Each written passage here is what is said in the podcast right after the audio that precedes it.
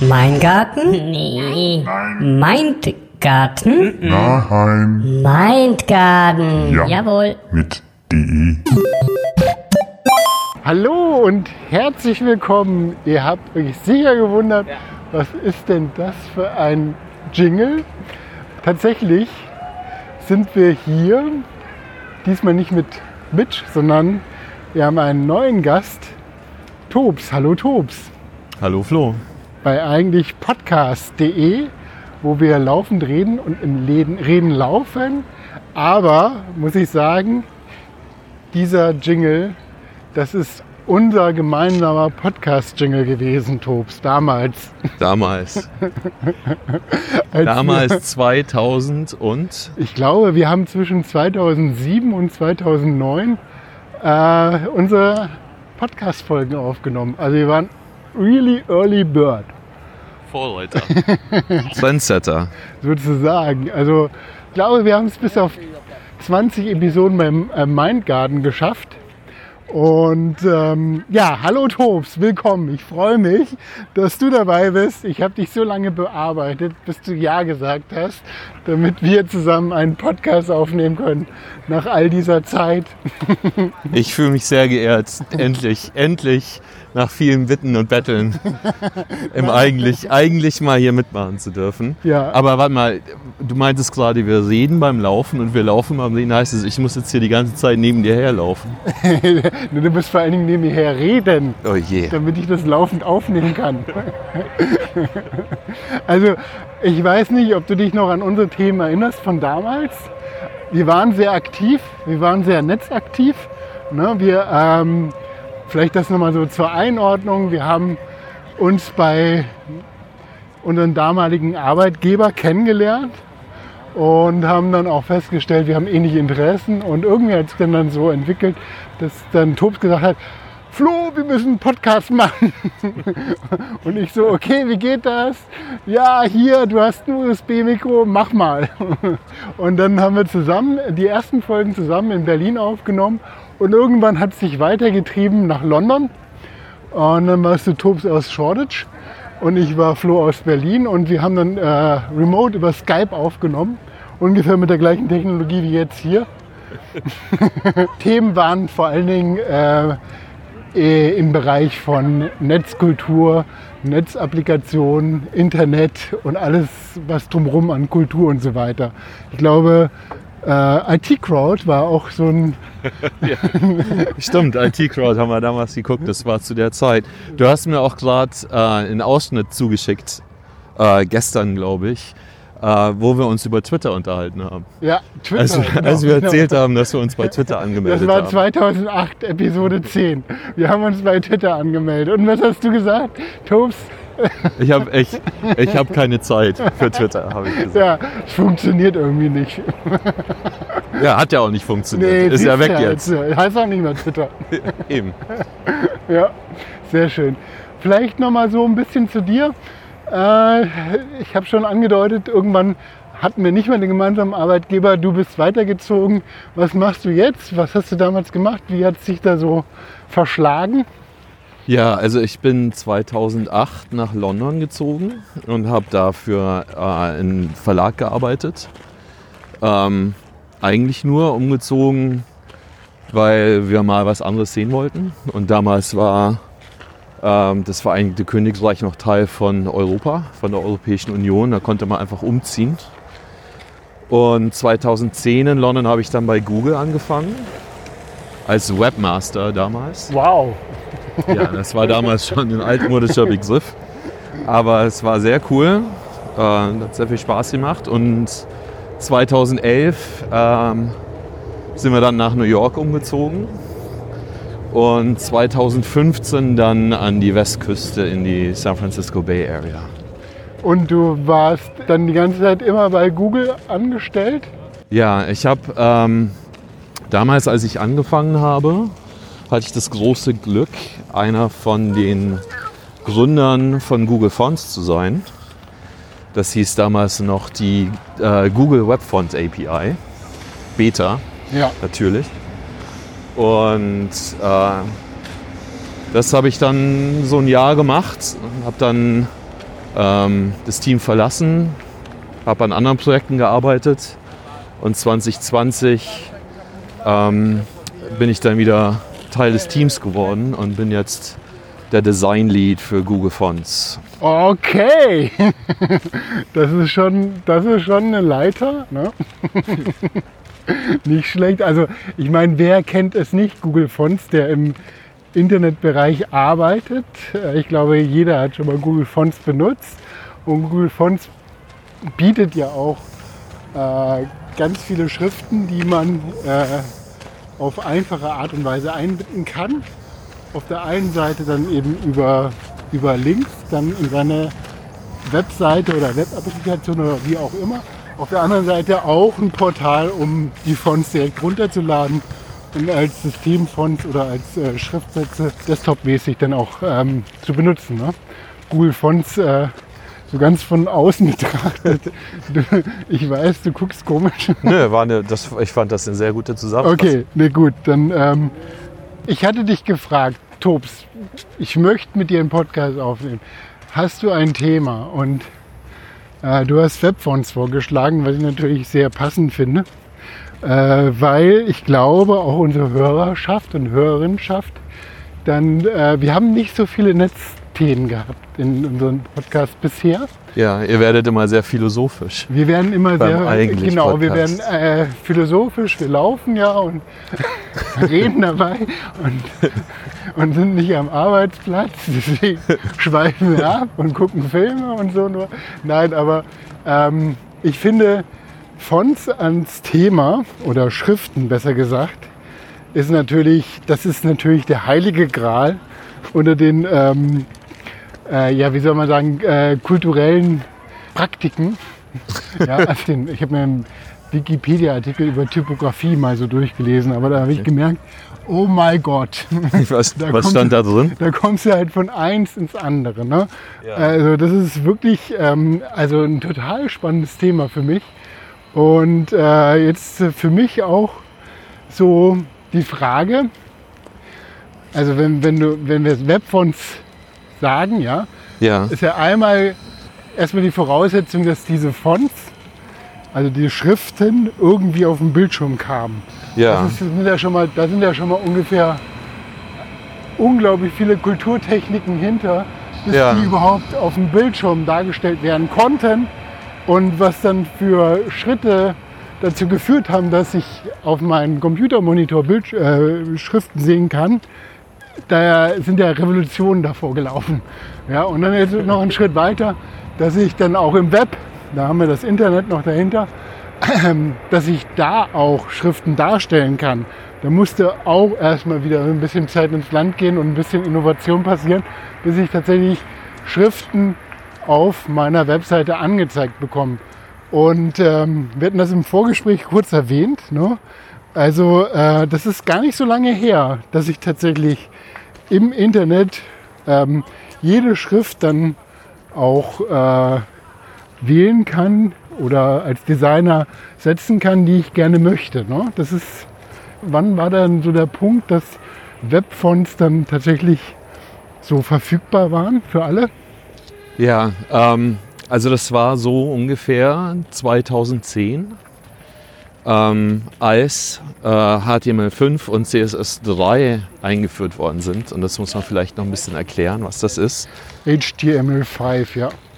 Ähm, also wenn jemand eine Webseite programmiert, dann wird dafür eine Auszeichnungssprache benutzt, so nennt sich das, die quasi beschreibt, was ist eine Überschrift, was ist normaler Text, was ist eine Box, die eine Farbe haben soll und dafür wird HTML benutzt.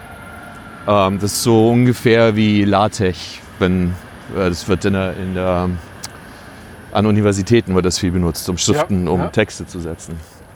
Und CSS3 CSS, Cascading Style Sheets, ist eine andere Auszeichnungssprache, mit der man sagen kann, wo Sachen sein sollen und wie sie aussehen sollen. Und mit diesen Cascading Style Sheets kann man eben sagen, welche Schrift benutzt werden soll. Und ähm, als das Internet angefangen hat, konnten Webseiten eben nur die Schriften benutzen, die auf dem gesät auf dem Computer, auf der Maschine von dem Nutzer installiert waren. Das heißt, wenn du eine Website gemacht hast und gesagt hast, ich will, dass die in Helvetica angezeigt wird und der Nutzer, der die Webseite aufruft an ihrem Computer, ähm, wenn die Helvetica nicht installiert hat in ihrem System, dann gibt es auch kein Helvetica. Dann wird die Schrift in einer, irgendeiner anderen Schrift angezeigt, die der Computer kennt.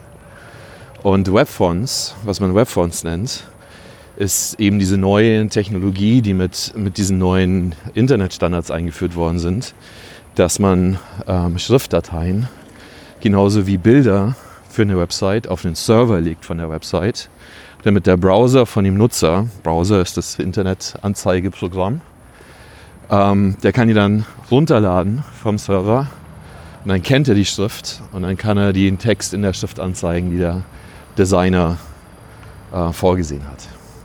Und das ist eben 2010 gerade so ein bisschen ähm, eingeführt worden und die ganze äh, Webdesign-Community war sehr begeistert, weil es ein Riesenschritt war von es gibt eine bestimmte Anzahl von Schriften, die man anzeigen kann, zu ich als Webdesigner oder Webentwickler kann jetzt bestimmen, welche Schrift benutzt werden soll beim Design. Ja. Für uns heute selbstverständlich. Ne? Also es ist ja häufig so, also bei 2010, da gab es das iPhone schon. Ne? Also diese Selbstverständlichkeiten äh, heben sich dann auch auf und bestimmte Sachen waren schon immer da. Aber so Webfonts sind auch so eine Sache, wo ich dann dachte, ja, die gibt es doch schon immer, die gab es doch schon immer. Aber Ja. äh, es ist tatsächlich gar nicht so lange her. Und es gab auch damals, ähm, also bevor es Webfonts gab, wie du sagst, dann konnte man halt quasi die Font-Family angeben mit irgendwie Helvetica, Verdana und dann war immer noch irgendwie so ein Zusatz Sans Serif.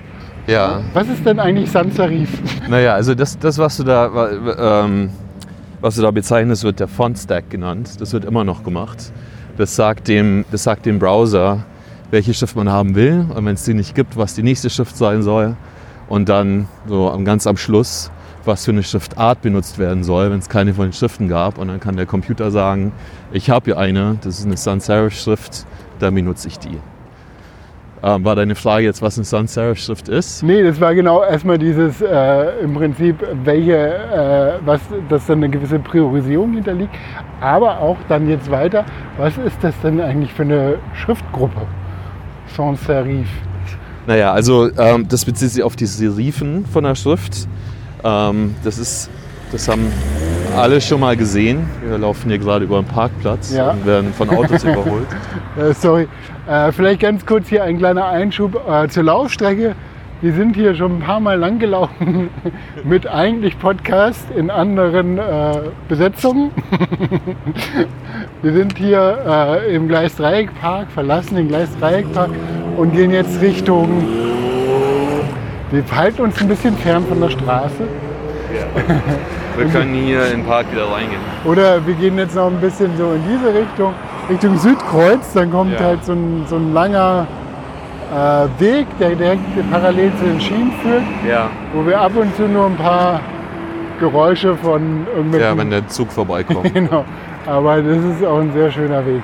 ja, lass das mal. Okay, also ähm, Naja, also äh, verschiedene Schriftklassifizierungen. genau, Schriftklassifizierung. Du hattest gefragt, was eine Sans-Serif-Schrift ist. genau. Dafür muss man erklären, was Serifen sind. Ja, Sehr- sehr gut. Serifen ähm, sind, das haben alle schon mal gesehen, äh, das haben bestimmt alle, die so in unserem Alter sind, haben bestimmt mal eine Hausarbeit geschrieben, wo Times New Roman vorgeschrieben war als Schriftart in 12 Punkt für Microsoft Word.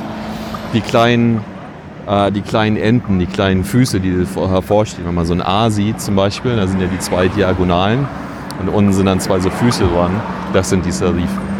Und traditionell im ähm, lateinischen Alphabet Gutenberg hat die nicht benutzt, weil die haben eine Frakturschrift benutzt damals. Aber ganz klassisch ist, dass Schriften diese Serifen haben.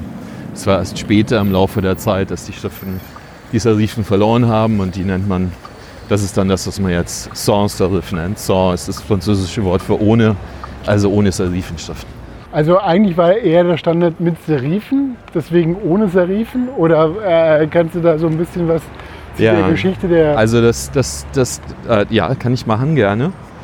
Ähm, das lateinische Alphabet, also das, ähm, was wir benutzen für äh, Deutsch und Englisch und die ganzen westeuropäischen Sprachen, ähm, ist entstanden aus dem Griechischen über das Phönizische ähm, und so weiter, hat sich das langsam so nach Europa ausgebreitet. Ja.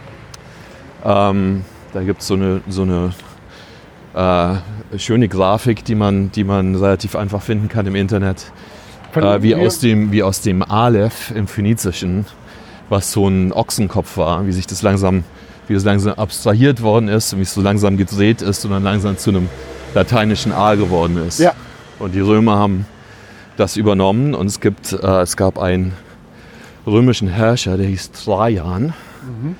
Der hat sich eine Riesensäule bauen lassen, ähm, die, die Trajanische Säule. Äh, und da ist eine Inschrift drauf mit lateinischen Buchstaben und das wird so äh, landläufig anerkannt als so die Geburtsstätte des lateinischen Alphabets. Die gibt es immer. Die gibt es immer noch, die Säule. Wenn man in Rom ist, kann man da hingehen und sich die, die Inschrift anschauen. Ah ja. Die Römer haben dann das lateinische Alphabet benutzt. In anderen Teilen Europas haben sich dann andere äh, Schriftstile entwickelt. Also wenn man so an alte europäische ähm, abgeschriebene christliche Texte vorstellt, die in, damals von Mönchen in, in Klöstern kopiert worden sind, die haben mal diese Bruchschrift, diese Frakturschrift, also altdeutsche Schrift nennt, benutzt. Weißt du warum?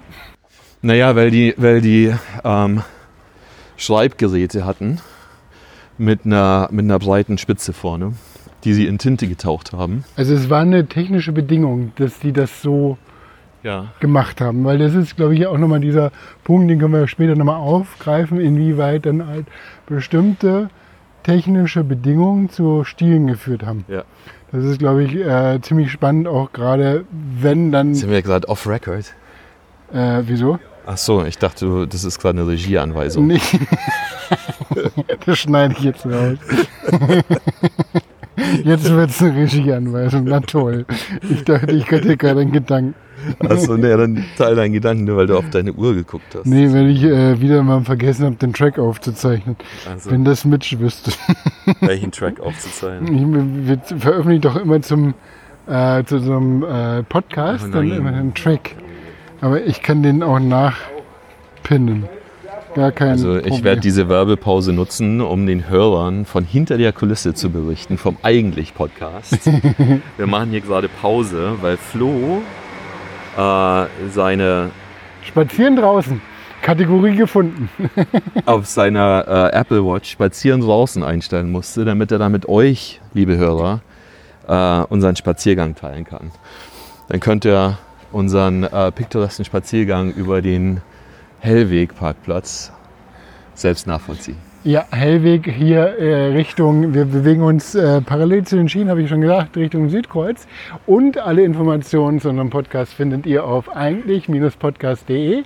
Ähm, Shownotes und Links und Texte, die wir jetzt noch zu der Episode verlinken und veröffentlichen werden. So, genau. Also, äh, Und ich habe von Flo gerade, ich habe von Flo gerade eine Regieanweisung bekommen, Nein, nicht offiziell. mit dem Gedanken, dass wir doch mehr über die, ähm, über die technischen Bedingungen, die zu, zu der Verbreitung bestimmter Schriftarten wir kommen darauf zurück, habe ich gesagt. Ich finde das total spannend, weil jetzt nämlich genau diese Entstehung des Alphabets, die du gerade. Äh, war das eine Säule in Rom? Ja. Ja, es war eine Säule. Und es war geritzt auf der Säule. Es war dann. Nee, das war, das war so reingemeißelt. Deswegen ist ja so, wenn man sich okay. so römische Gebäude vorstellt. ja. Ich glaube, wir können hier links gehen. Da Ja. kommen wir, da kommen wir äh, auf diesen Fußweg. Ja, das ist auch ein guter Spielplatz. Ja, du kennst es hier.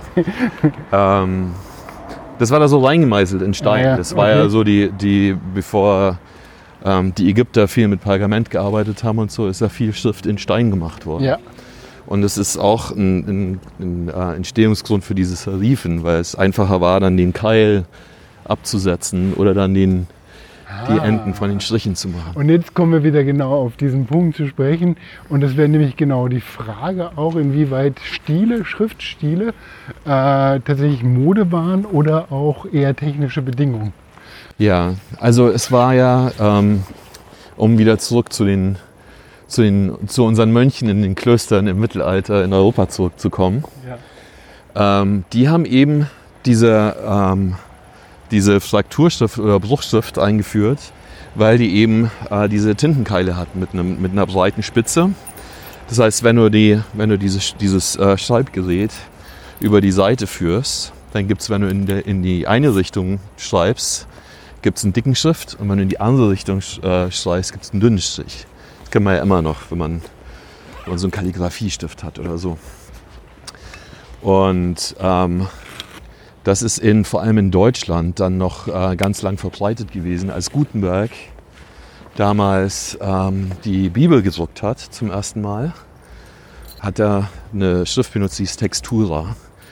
Die war der Schrift der Mönche nachempfunden.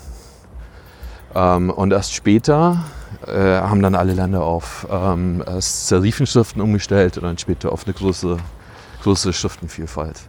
Also erstmal das Alphabet. Ne? Das Alphabet, ich glaube, das ist so, ich weiß nicht, ob wir diese Kiste auch noch aufmachen wollen, nämlich dass ähm, das Alphabet ja im Prinzip Silben beschreibt, die beim Aussprechen Bedeutung ergeben. Ja, Ne? Während wir, wenn wir im asiatischen Raum unterwegs sind, ist es ja so, dass wir anhand der Zeichen Bedeutung haben und erst durch die Kombination der Zeichen dann die Aussprache klar wird. Also genau andersrum. Ne?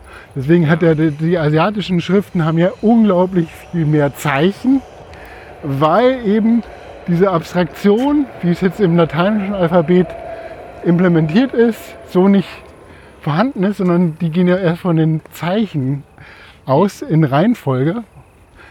Und äh, grätsch ruhig rein, wenn ich jetzt hier irgendwie gucke. Ja, nee, ich wollte nur noch ein bisschen mehr, mehr ähm, Dimensionen da Ja, sehr gerne. weil es Also- gibt ja nicht nur Chinesisch und Japanisch und Koreanisch, wobei Koreanisch noch eine ganz interessante Sonderstellung hat, aber äh, es gibt ja auch Arabisch und ähm, äh, viele andere Schriftarten, die ähm, Syllabics nennt man die auf Englisch, Syllabi, Syllabiasien, Ja, also die quasi auf Silben basieren. Das heißt, die, Genau, eine ja. Silbe hat ein Schriftzeichen, nicht ein Phonem wie im Lateinischen. ja, Ähm, aber ja, es gibt, also es ist sehr wichtig, sich immer vor Augen zu halten, dass Gutenberg war nicht der Erste, der, ähm, der, der Druck erfunden hat. Das gab es in Korea, in Korea schon eine Weile vorher. Aber er hatte eben in, im europäischen Raum große Bedeutung. Äh, und es war auch nochmal ein bisschen andere Technik, die einfacher war. genau. Also wie auch Kolumbus nicht die neue Welt entdeckt hat. da Nee, waren die- drei Fehler in diesem Satz. Es gibt keine neue Welt, die man entdecken kann. Und es gibt auch nicht Ja. Kolumbus, der da zuerst Die war. Leute, die da waren, mussten leider Kolumbus entdecken, als er ankam. Genau. Ja, also äh, ich glaube auch, ey, das, was ich auch in der Geschichte, also wir springen so ein bisschen in den Themen, aber ich glaube, wir, äh, vielleicht gelingt es uns nochmal diese einzelnen Sprünge dann zusammenzufinden. Das, was ich auch gehört habe, ist, dass früher die ersten Drucke tatsächlich im, aus dem asiatischen Bereich gekommen sind, wo dann komplette Seiten geritzt wurden in Holz. Genau, ja. Und äh, ich habe das Wort jetzt äh, nicht äh, parat, aber wo dann ähm, Seiten gedruckt wurden und vor allen Dingen, was dann halt auch im asiatischen Bereich bei Drücken ganz, ganz äh, verbunden war, ist, dass, äh, dass auch Zeichnungen dabei waren. Ne? Also dass äh, nicht nur Schriften, sondern auch Zeichnungen. Also dass das wesentlich äh, verbundener war mit Zeichnungen und so eine ganze Seite. Und ich glaube, das ist dann nochmal so ein bisschen, was wir bei der Kulturtechnik äh, mit dem Druck von Gutenberg dann nochmal einholen können. Ähm, bei so einer Seite kannst du natürlich alle, da hast du alle Gestaltungsfreiheiten. Ne? Du Ja. kannst ja dann irgendwie äh, Linien über die ganze Seite ziehen, du kannst ja irgendwie Verbindungen ziehen, du kannst zeichnen und so weiter. Und in dem Moment, wenn eben, und das war glaube ich schon der Schritt, den man mit Gutenberg verbindet, dass äh, einzelne Buchstaben gesetzt werden für Naja. eine Seite. Äh, Ja, wobei es auch in Korea jemand gab, der schon einzelne Schriftzeichen aus Keramik gemacht hat und damit dann Seiten gesetzt hat. Also genau. also also- Gutenberg hat es überhaupt nicht erfunden. Gutenberg war nur der Erste, der diese, der eine Weinpresse quasi umgebaut hat und ähm, die Buchstaben aus Metall gegossen hat. Also Gutenberg war ein guter Kaufmann, ein guter Vermarkter, der dann halt auch entsprechend sich da, ich glaube, die die direkte Konkurrenz mit der Bibel gesucht haben, hat. Ne? Und das war ja so, dass die Bibel natürlich äh, in den Klöstern abgeschrieben wurde von den Mönchen mit ihren Gänsevätern oder was auch immer, wo dann halt diese Fraktur mit äh, drin war.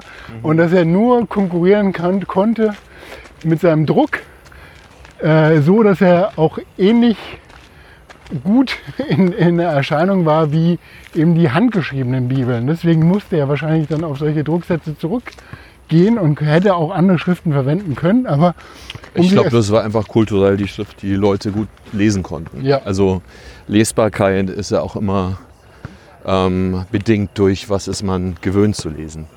Das ist ja, das ist ja sehr interessant. Es gibt da viel ähm, ähm, Research, die passiert, was, was Text mehr lesbar macht und was Text weniger lesbar macht.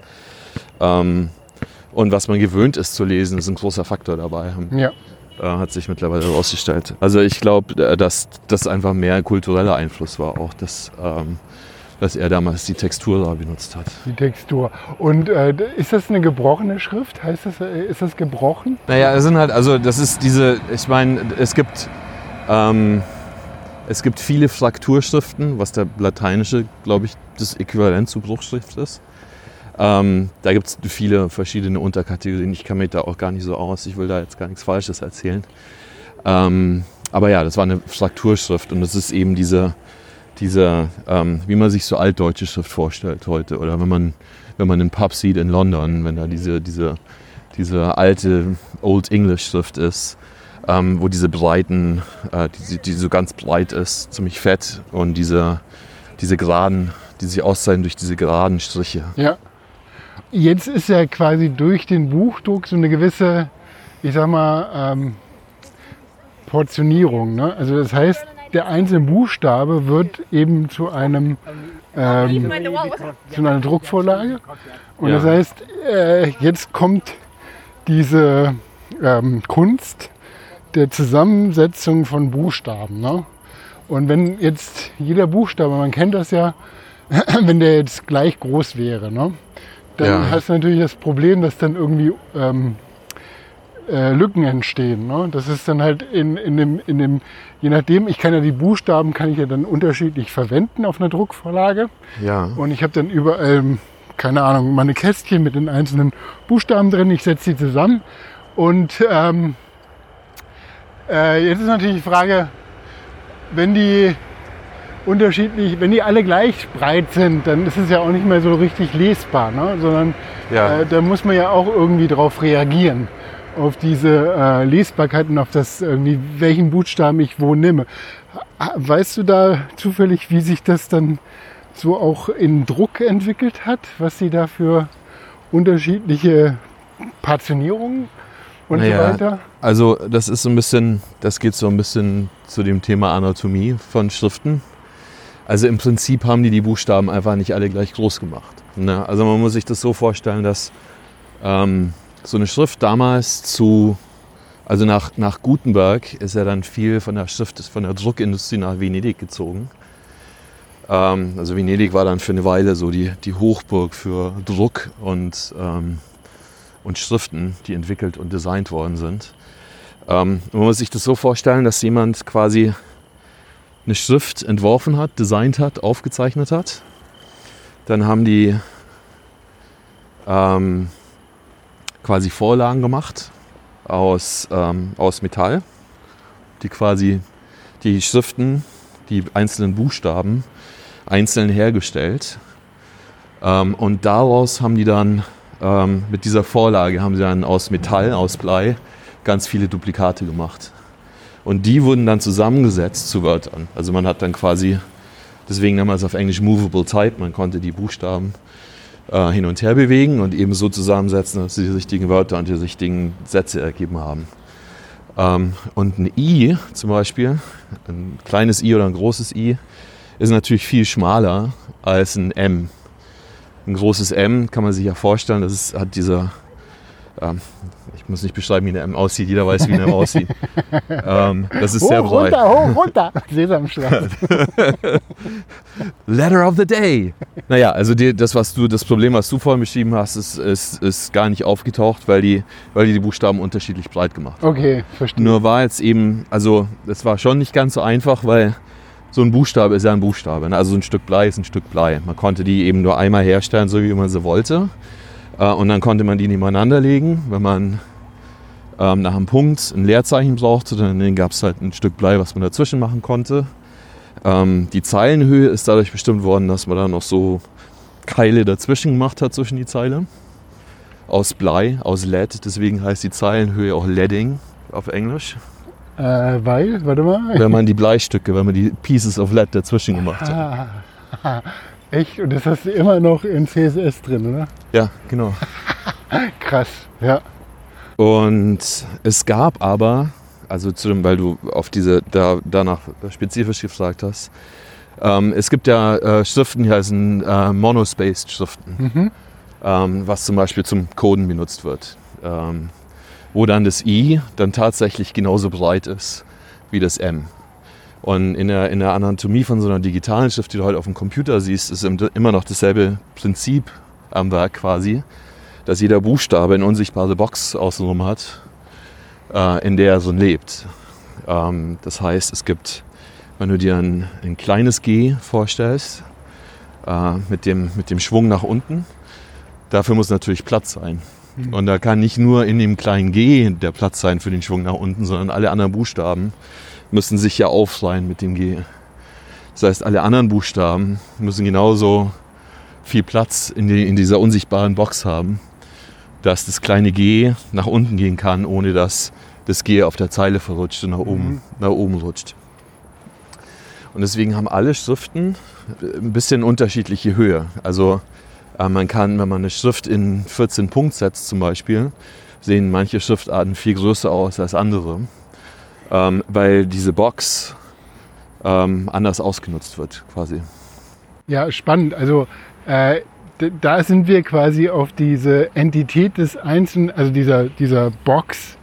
Äh, hat die nochmal einen Namen, so diese Box des Buchstaben, wo die sich dann bewegt? Also das ist ja auch dann wieder so diese, diese Verankerung in einem Buchdruck. Ne? Das heißt, der, der Druck als eben Movable Types, ne? das Ja. sind, glaube ich, genau diese beiden, äh, beiden technischen Bedingungen, um, ähm, um äh, eben so ein Druckerzeugnis zu machen. Ne? Irgendwann ja, war das so verbreitet, dass es so ganze Gewerke gab, die dann halt auch da entsprechend gearbeitet haben. Ne? Es gibt Ja. den Drucker, es gibt den Papierhersteller, es gibt den, äh, keine Ahnung, der die Bleisätze herstellt. Und, und damit hat sich ja eine ganze, eine ganze Gilde oder ein ganze Gewerke aufgebaut, ne? über sehr viele Jahre. Ja, absolut. Und das hat sich dann aber über, über die Zeit ähm, weiterentwickelt. Ne? Also ganz lang ähm, haben die das Prinzip benutzt von den einzelnen Buchstaben, die so aneinandergereiht sind. Irgendwann in den, ähm, puh, ich will jetzt nichts Falsches erzählen, am Anfang des 20. Jahrhunderts vielleicht ungefähr, ähm, gab es zwei Firmen, die versucht haben, es einfacher zu machen und industrieller zu machen. Es gab zum einen äh, eine Firma, die hieß Linotype und eine andere Firma, die hieß Monotype. Und die haben so ein, Kennt man noch die Namen, ne? Linotype und Monotype. ja, da können wir gleich drauf kommen, warum Okay. wir die noch kennen. Okay. Ähm, aber äh, was die gemacht haben ist, die haben so, ähm, so Linotype ist von einem deutschen Einwanderer in Amerika äh, gegründet worden. Und dieser, ich habe seinen Namen vergessen, ähm, der, dieser Erfinder hat eine Maschine erfunden, die quasi, ähm, das war so ein Riesenapparat aus Metall und Maschinerie und, und allem Möglichen. Und da war vorne eine Tastatur dran. Und wenn man da getippt hat, dann ist hinten heißes Blei gegossen worden Echt? und ist dann ähm, quasi in die Zeile gefallen und gab dann a line of type. Und deswegen hieß die dann Linotype, Ah. Also das die heißt, Maschine. die Maschine hat quasi die Druckvorlagen in, Genau. instantan hergestellt Genau. Und äh, was war der Vorteil? Ja, der Vorteil war, dass, äh, und es, da gibt's, äh, es gibt Fotos von, von der New York Times damals in New York. Die hatten so ähm, riesen Etagen mit Schriftsetzern, die an Linotype-Maschinen gearbeitet haben, die quasi den mit der Schreibmaschine getippten Artikel bekommen haben, die den dann eingetippt haben.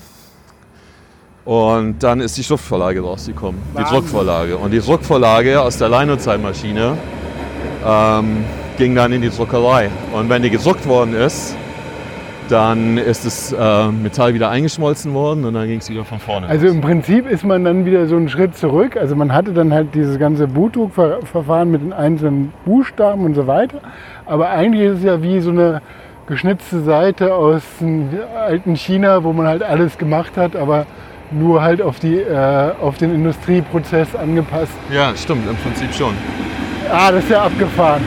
Und dann ähm, gab es noch eine, eine, eine Konkurrenzfirma, die so, ein, so eine ähnliche Maschine hatte, die hieß Monotype.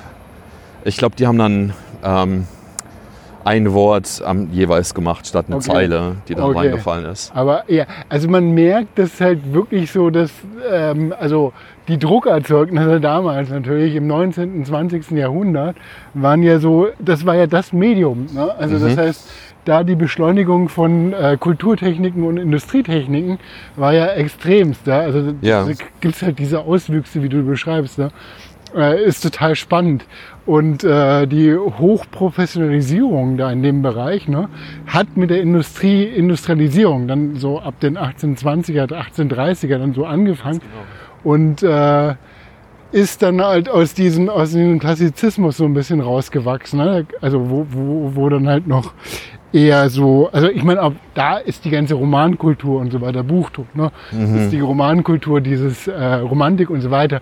Äh, also das heißt, mit der Industrialisierung, ich meine, dann kannst du natürlich Arbeiterbewegung auch dann nochmal reinpacken als Thema. Ne? Also die Drucker Ja. waren eine ganz entscheidende Größe in allen Gewerkschaften und Arbeiterbewegungen, äh, die auch dann natürlich durch diese Verbreitung von Information, können wir machen, ja, durch die Verbreitung von Information oder die Informationsverbreitungsmaschinen Nee, Informationstechnologie. Ach, IT. Jetzt habe ich. genau, what is IT? Da sind wir wieder bei IT-Crowd. Ja, aber dass die natürlich ähm, da natürlich eine gewisse Macht haben, ne? weil das Ja. äh, und, und, und da auch die äh, Schnelligkeit, das Timing gezählt ne, hat und dass dann solche Technologien erstmal überhaupt äh, so in Frage gekommen sind, weil die konkurrierend auf dem Markt waren. Genau. Naja, und dann, aber die, die Entwicklung ging dann ja auch weiter. Ne? Also es ist, die, diese Maschinen waren unglaublich groß und laut und Öl, also halt, da war Öl drin und es war ab und zu, hat da heißes Blei rausgespritzt und da musste man aufpassen, dass man sich nicht verletzt hat und so. Und die waren natürlich auch sehr, ähm, also wenn man sich da vertippt hat, das war auch ein Problem, weil da musste man entweder das Blei wieder rausfriemeln oder man musste halt die, die ganze Seite, die man schon geschrieben hatte, Ja, wieder das ist kein Undo, ne? Genau, nee, und kein, kein Tippex. Und ähm, später kam dann der äh, Phototype-Setting. Also da gab es dann eine, so eine kurze Phase, wo man dann äh, Fotografie benutzt hat, um quasi, da hat man dann, ich kann mich mit, mit, mit Phototype-Setting nur, nur sehr wenig aus, deswegen erzähle ich jetzt wahrscheinlich nur falsche Sachen. Aber man hat dann eben äh, Fotografieprozesse benutzt, um ähm, die Buchstaben aneinander zu setzen und es dann quasi abzufotografieren und es dann als Printvorlage zu benutzen. Was dann eben ähm, viele, ähm, äh, viele Techniken ermöglicht hat, die man heute aus dem Grafikdesign kennt, wo dann experimentiert worden ist oder wo, ähm, wo Sachen mehrfach belichtet worden sind oder so. Ähm, das war dann so in den 60ern, glaube ich. Ja, ja, ich glaube, das war jetzt genau diese, diese Zeit der 60er, 70er, wo in der Hippie-Bewegung und in diesem ganzen unglaublich viel Kreativität auch im Font-Design dann passiert ist. Ne? Ja. Man erinnert irgendwie, die, auch in der Popkultur, ne? die ganzen Cover, äh, also wie, wie dann Schrift auf einmal zu so einem stilprägenden und typografischen Element wird, äh, ist mit dieser äh, Technik verbunden. Und da bist du halt auch nicht mehr auf eine einzelne, also es ist ja fast diese, diese, diese einzelne äh, das kleine Blei, was dann Ja. Buchstaben repräsentiert, da bist du wieder frei. Ne? Da bist du wieder frei und kannst, Genau. kannst dann halt wieder über, über verschiedenen Zeilen und so weiter, kannst du dann halt auch äh, Buchstaben oder ähm, äh, wie nennt man das, diese äh, quasi diese äh, Striche, die dann halt aus einzelnen Buchstaben dann rausführen, Ach so, kannst ja. du dann halt übergreifend machen. Also Ja. die, das Arabische, das habe ich auch mal gehört, das Arabische ist ja auch sehr ausufernd von den einzelnen Zeichen, ne?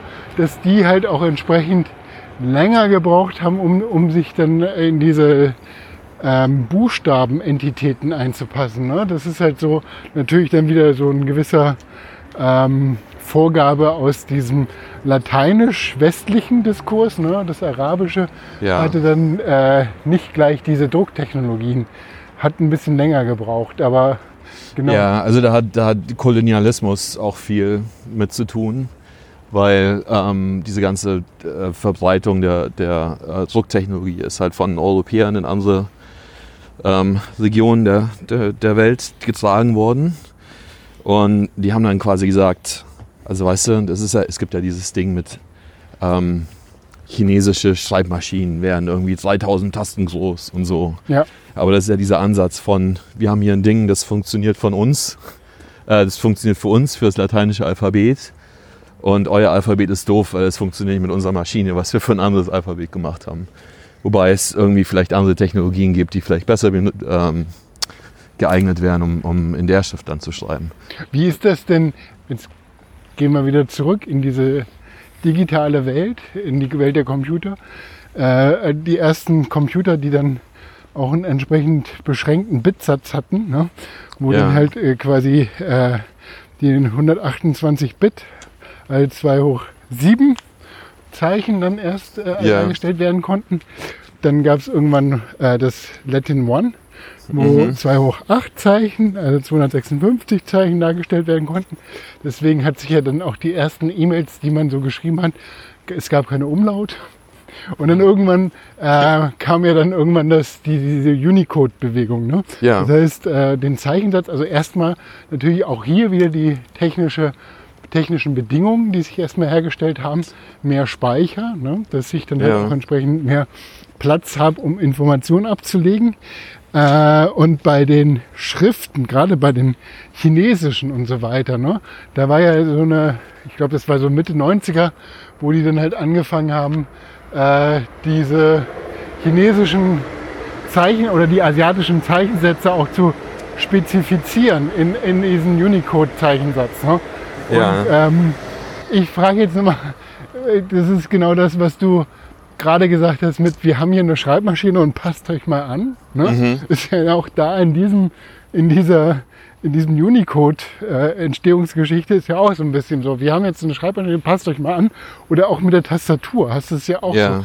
Wie werden denn äh, so asiatische Schriften oder Zeichen dann äh, dargestellt und wie, wie sind die von der Haptik dann halt auch überhaupt bedienbar?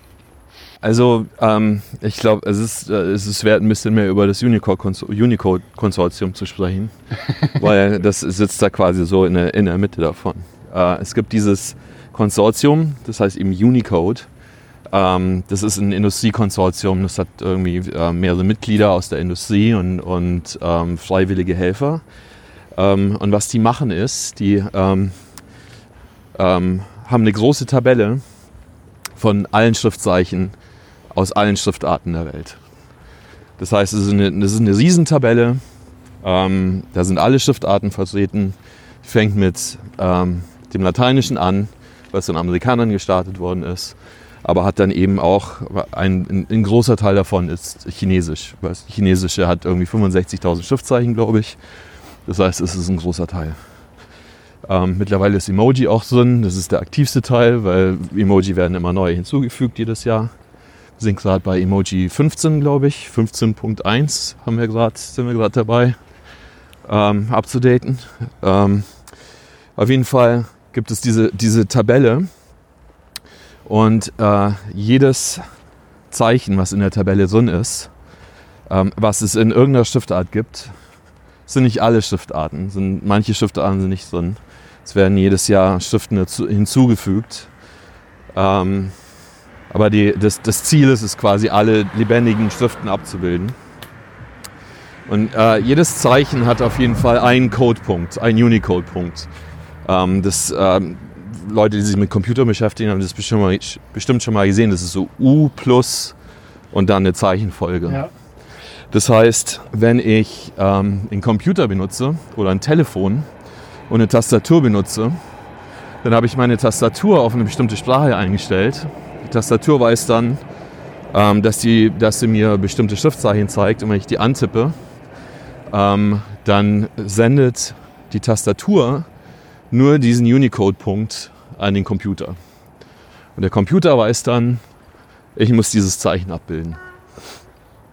Ähm, und der, der Computer oder das Gerät, an dem du, an dem du arbeitest, ähm, guckt dann, was habe ich für eine Schrift, ähm, die dieses Zeichen hat. Und malt dann quasi das Zeichen von der Schrift auf dein Bildschirm.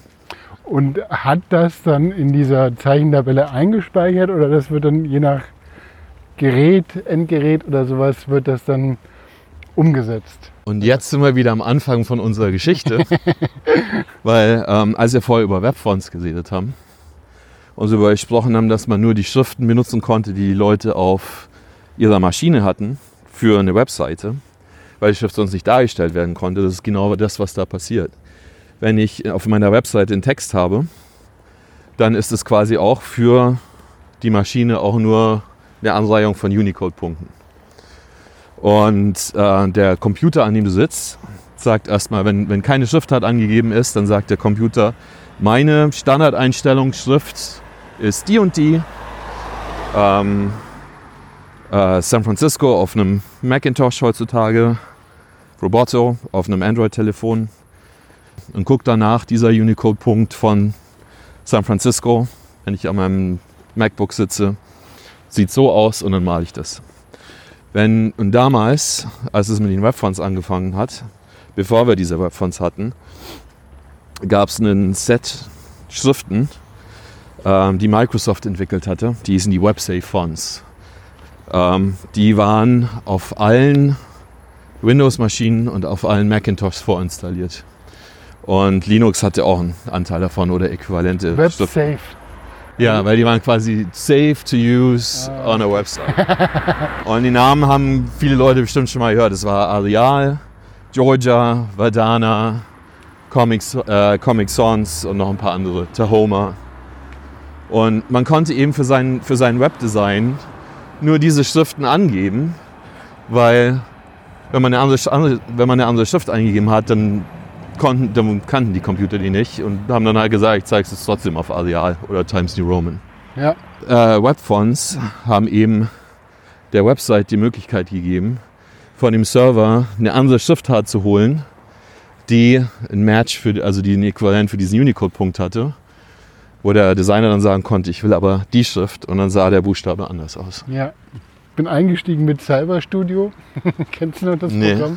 So was wie Dreamweaver, aber für Macintosh.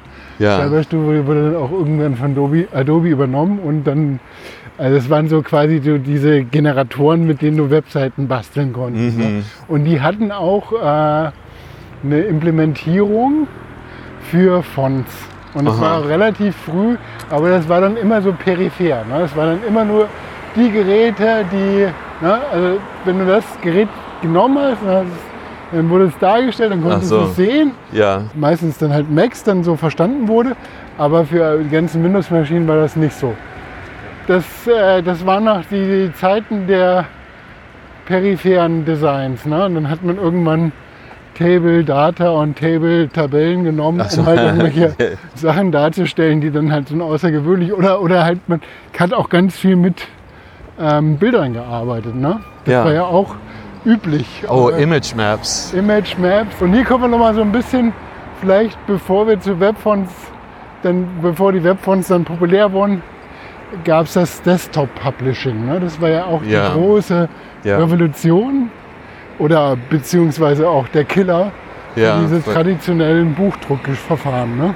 ja, Und das war, die äh, hat sich so ein bisschen abgebildet in dem Bereich von äh, Lithografie und so weiter. Ne, dass dann halt durch Fotografie dann quasi so äh, Vorlagen für Druckvorlagen erstellt wurden. Und Desktop Publishing war dann eben die Möglichkeit. Und dann kommt, ich weiß nicht, ich habe es auch nur gelesen, aber dann gab es halt dieses Postscript. Ne? Und Ja. es gibt dann, es gibt dann nochmal so eine andere Dimension, die, die ganzen, das ganze, den ganzen Bereich revolutioniert hat, nämlich ähm, die Skalierbarkeit. Und dafür hat der Adobe ein äh, Verfahren entwickelt mit PostScript, dass du jetzt, wenn du so eine Bleivorlage dir anguckst, die ist natürlich nur so groß, wie halt das Bleistück ist. Ne? Also die ist ja nicht skalierbar. Während wenn du jetzt in diesem digitalen Bereich äh, dann, also ich meine, klar, dann hast du eins zu eins den Druck und du druckst es, aber wenn du jetzt quasi eine Zeitung druckst und das gleiche auch auf dem Plakat drucken musst, dann musst du halt entsprechend eine größere Vorlage verwenden.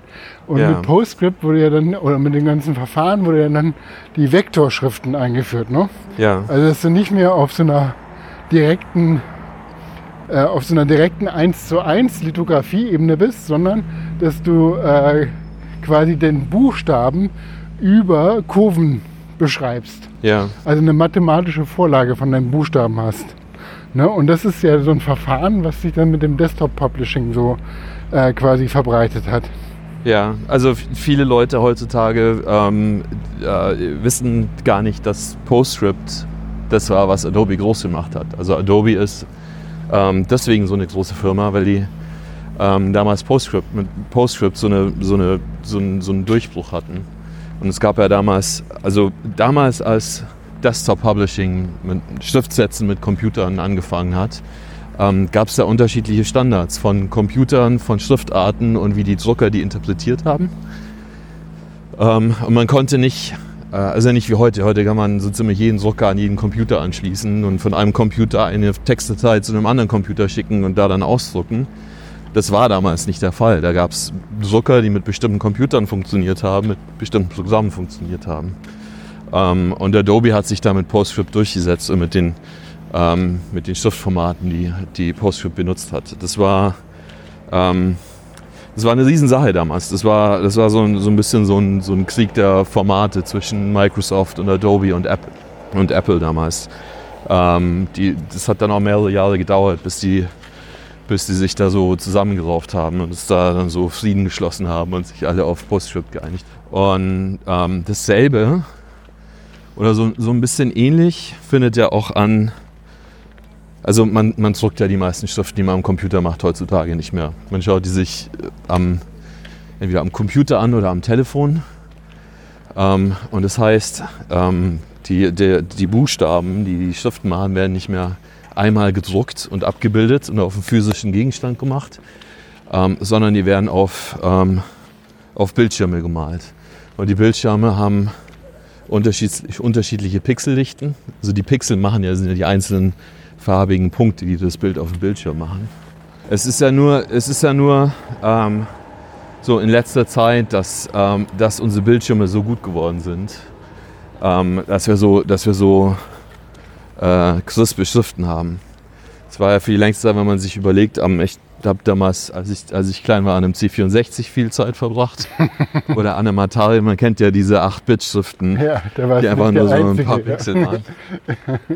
Das war, das war damals ein Problem, wie man, ähm, wie man die Buchstaben dann skaliert auf unterschiedliche Größen. Genau, ja. ja.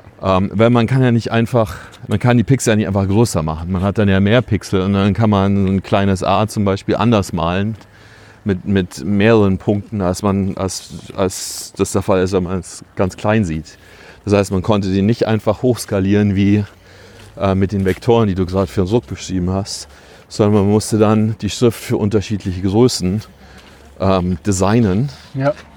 Oder man in hat so die, Matrixen übertragen. Ne? Das war dann, Genau. genau, das, das war wirklich so, wie, wie skaliere ich in eine Schrift. Ich kann das ja nicht irgendwie wie so einen Kreis hochziehen, sondern ich muss die ja irgendwie dann übersetzen. Genau. Und, aber weil, weil, ähm, weil es viel zu viel Arbeit gewesen wäre, ähm, ein extra Design für jede einzelne Schriftgröße zu machen, ähm, ist es quasi, gab es verschiedene Arten, wie verschiedene Operationssysteme die Buchstaben dann hoch und runter skaliert haben und auf das, ähm, auf das äh, äh, Pixelraster, was die, was die Bildschirme hatten, übersetzt haben.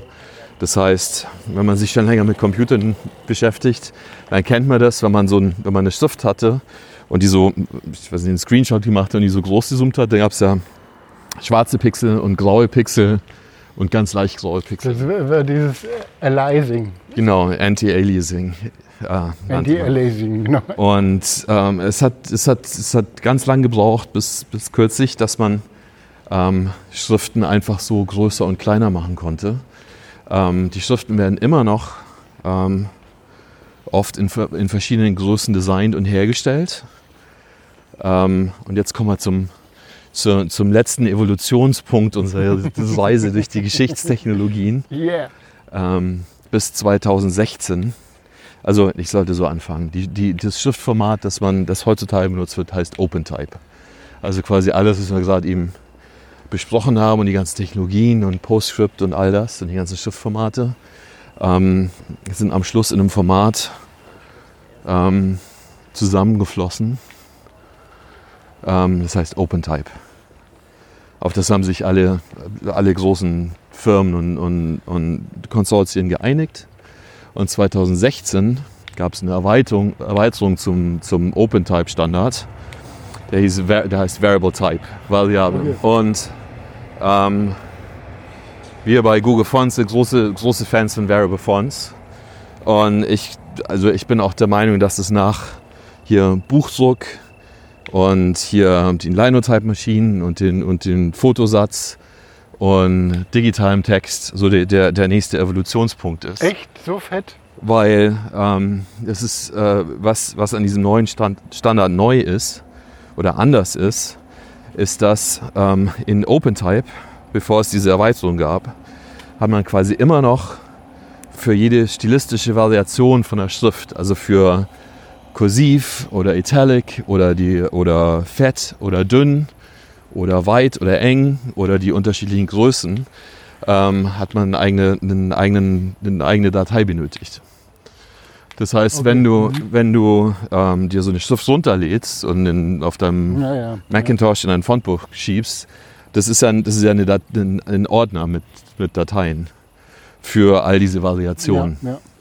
Und wenn du in Word oder in, oder in Google Docs ähm, irgendwas markierst und dann fett dann ähm, wechselt die Schrift quasi zu einer anderen Schriftdatei, damit die dargestellt wird. Und es gibt eben nur die Variation, für, für die es eine Datei gibt. Was Variable Fonts jetzt machen, die nehmen all diese, quasi diese Eckpunkte von dem Design von der Schrift und machen die in eine Datei rein und erlauben es dem Computer zu inter, interpolieren quasi. Das heißt, wenn ich in einer, in, einer, in einer statischen Schrift, wie sie immer benutzt worden ist, habe ich normalerweise ähm, mein, äh, mein, mein Regular, also eine, eine ähm, 400 Weight. Ich, ich sage die Sachen immer auf Englisch, deswegen tue ich mir schwer, die auf Deutsch zu Nee, sagen. nee, passt schon. Ähm, und es gibt 200, das ist ganz dünn. Mhm. Es gibt 600, das ist ziemlich fett. Es ist 800, das ist extra fett. Und das ist das, was man benutzen kann. Äh, wenn ich eine variable Schrift habe, ähm, die das unterstützt, dann kann ich quasi zwischen 200 und 800 ähm, jeden, äh, jeden anderen Wert, Wert wählen. Also 235, wenn ich das die, den, den, den besten Wert, finde. Ähm, und dann weiß der Computer, wie er das darstellen muss, weil Okay, er quasi Das ist quasi, das ist quasi ein Spektrum. Verstehe. Er hat die End Endpunkte und weiß, was er dazwischen machen muss, um zwischen von einem Endpunkt zum anderen Endpunkt zu kommen. ja. Das hört sich jetzt erstmal nicht so aufregend an, weil alle denken, ich brauche nicht noch irgendwie ein Gewicht dazwischen oder halt ein Halbfett oder ein halb dreiviertel Fett. Ähm, aber ähm, was das äh, Spannende daran ist, ist, dass man diese, diese ganzen ähm, äh, stilistischen Punkte quasi verbinden kann. So ein, so ein Schriftdesign wird quasi in mehrdimensionaler Design Space, wo es quasi in eine Richtung dünn zu fett geht, auf der anderen Richtung weit zu, weit zu eng, der anderen Richtung irgendein, irgendein anderes äh, Merkmal. Also du hast im Prinzip so diese Skalierbarkeit von Vektorschriften, was dann erstmal nur die Größe betrifft, eigentlich auch zwischen den Stilen. Genau, ja, das ist eine, das ist ein, ein, eine gute Art, darüber, darüber zu sprechen. Und was, diese, was dieser neue Standard auch erlaubt ist, ähm, dass man quasi jede andere Charakteristika für so, ein, für so eine Schrift einbauen kann. Zum Beispiel gibt es mittlerweile Schriften, die haben eine variable Achse, die nennt man Achsen, ähm, zwischen äh, Serifen und ohne Serifen. Das heißt, ich kann quasi ähm, entweder äh, quasi zum einen Ende vom Spektrum gehen, dann wächst, wachsen die Buchstaben Serifen oder ich gehe zum anderen Ende und dann verschwinden die Serifen und es wird eine, eine serifenlose Schrift. Krass, aber was bedeutet das denn für den äh, Schriftdesigner? Wie, mit welchen Tools kann der denn das dann überhaupt designen? Naja, die, also das Spannende ist ja, dass ähm, Schriften sind ja mittlerweile Software. Also äh, Schriften ist, sind äh, Vektoren ähm, und viel Python. Oder, also es hat, Schlangenöl. Ja, nein, Python. ja, also Python ist, ähm, sollte man erklären, ist eine Programmiersprache, die im Web ziemlich verbreitet ist. Äh, mittlerweile ähm, gibt es Leute, die auf Rust umstellen, weil das ist eine neue Programmiersprache, die viel effizienter und sicherer ist. Ähm, aber der, mein, mein Punkt ist, dass ähm, es ist Programmierung quasi. Es sind Vektoren, die werden dann in einen File programmiert. Ähm, und die, die ganzen ähm, Schriftdesign-Applikationen, die die, die die Schriftdesigner benutzen, ähm, die fangen langsam an, das zu unterstützen. Ähm, und das heißt auch, dass man eben ähm, diese, diese Schriften wie Software während der Runtime von einem Programm oder von, einer, von einem Skript manipulieren kann. Das heißt, vorher konnte man nur sagen, ich will jetzt von normal zu fett gehen. Jetzt kann man sagen, ähm, ähm, mach mir eine Animation oder mach mir eine Transition von dem Wert zu dem Wert, wenn, keine Ahnung, on Hover über CSS und JavaScript oder so. Mhm. Ähm, und man kann eben ähm, man kann eben vieles machen, was sonst irgendwie, wofür man sonst ähm, nur cooles CSS benutzt hätte oder was in einem, was in einem Textprogramm gar nicht äh, gegangen wäre, kann man eben programmatisch machen. Ja, ja, interessant. Ist das jetzt schon so ein Standard, der dann verwendet werden kann? Ähm, ja, der kann verwendet werden. Also wenn du, ähm, wenn du eine variable Schrift benutzt in deinem, in, de, in deinem Webdesign, äh, es gibt CSS-Rules dafür, um die zu manipulieren. Äh, die, also, äh, die werden jetzt auch langsam in die, in die ganzen Tools eingebaut. Also Figma hat ähm, letzten Sommer, glaube ich, war es, ähm, Variable Font Support äh, in, in Figma eingeführt. Äh, Adobe unterstützt es äh, sehr. Adobe hat gerade einen Blogpost gehabt. the future of fonts is variable. Das heißt, es geht jetzt gerade richtig los. Und ähm, wir sehen gerade jetzt, ich will nicht so viel für Google Fonts Werbung machen, aber wir haben bei Google Fonts gerade ein paar ähm, sehr coole Schriften, die eben äh, neue Achsen einführen, die es vorher nicht gab in der Typografie.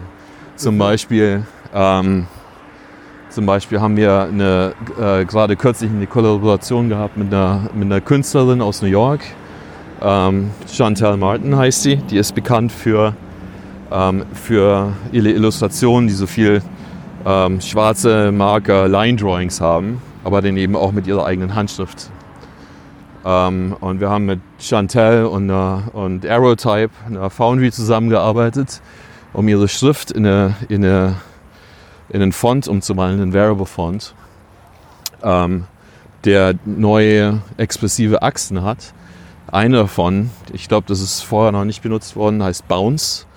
Das heißt, die ähm, äh, nimmt die, die Buchstaben, die quasi der Handschrift von Chantal nachempfunden sind, und ändert die, die Grundlinie, auf der die sitzen. Wenn du mit der Hand schreibst, schreibst du ja nicht immer genau auf derselben Linie. Mhm.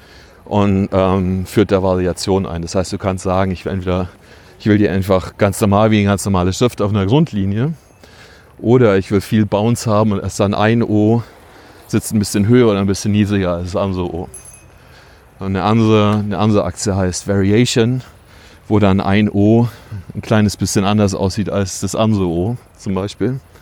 Weil wenn du zwei O's nebeneinander schreibst, dann sehen die auch nicht genau gleich aus. Ja, ja, ja. Ja, nee, das war ja genau auch immer so die Herausforderung, die man irgendwie so, um authentische Schrift dann quasi irgendwie, was heißt authentische Schrift, aber so eine Simulation von eben so einer lebendigen Schrift dann darzustellen. Ne? Wie, wie, wie kann man das dann halt irgendwie lösen?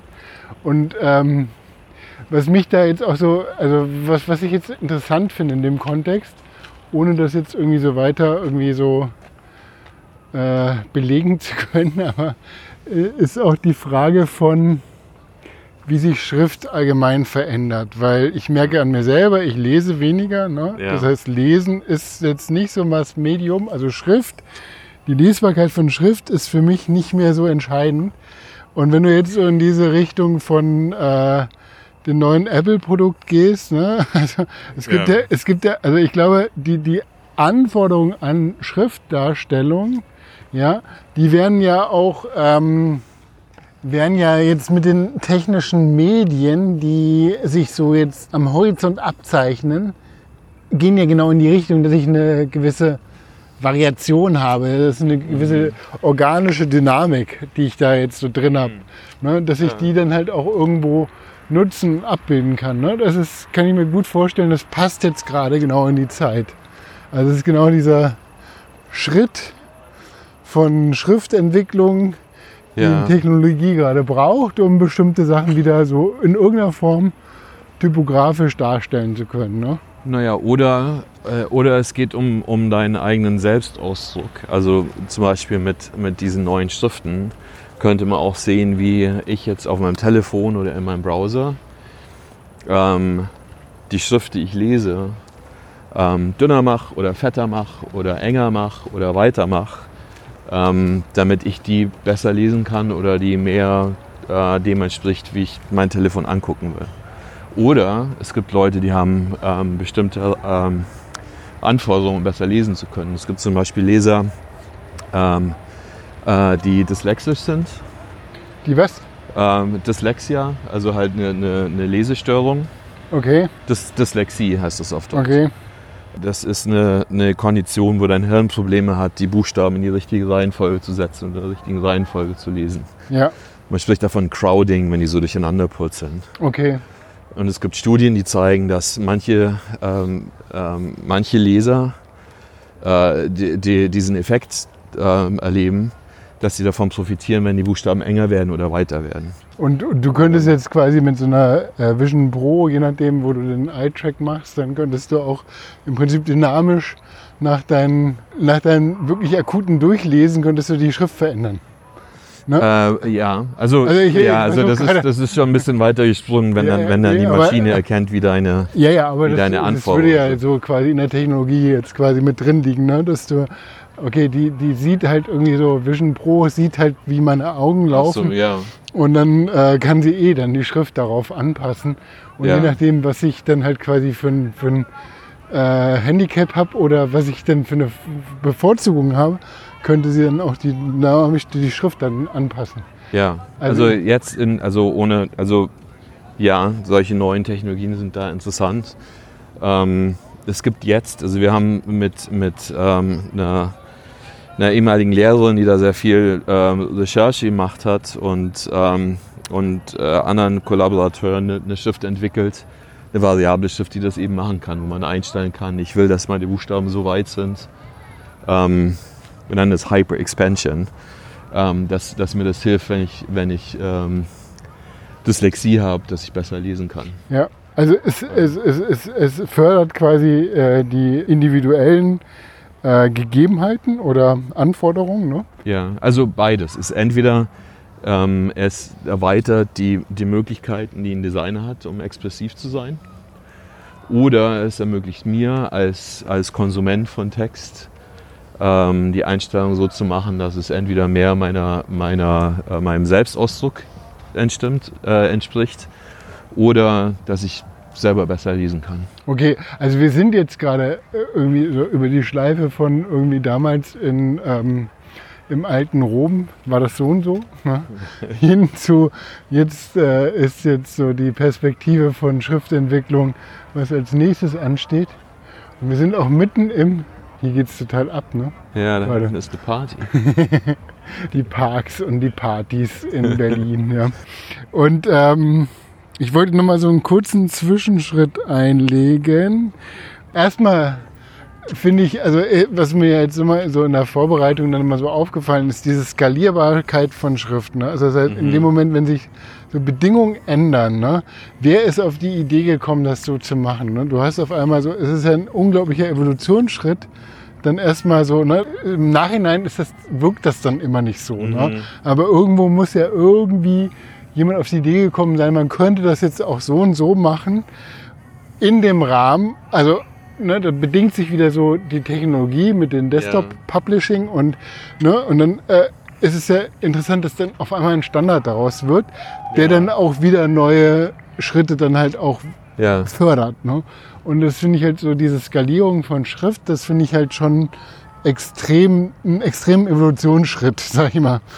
In, Naja. in dem Moment, wo es überhaupt Sinn gemacht hat, WEM-Fonts einzuführen, waren überhaupt die technischen Darstellungsmöglichkeiten so weit, dass ich die halt auch entsprechend darstellen kann. Weil was, also gab es halt irgendwie so die E-Reader sind dann ja so entwickelt worden. Das heißt digitale Tinte, die dann halt auch alle Ja. mögliche Formen von äh, Fonts auf irgendwie auf so einem natürlichen Format darstellen kann, wie auch, dass die Bildschirme in so einer Auslö Auflösung überhaupt verfügbar waren. Können wir da weitergehen? Nee, da geht's nicht.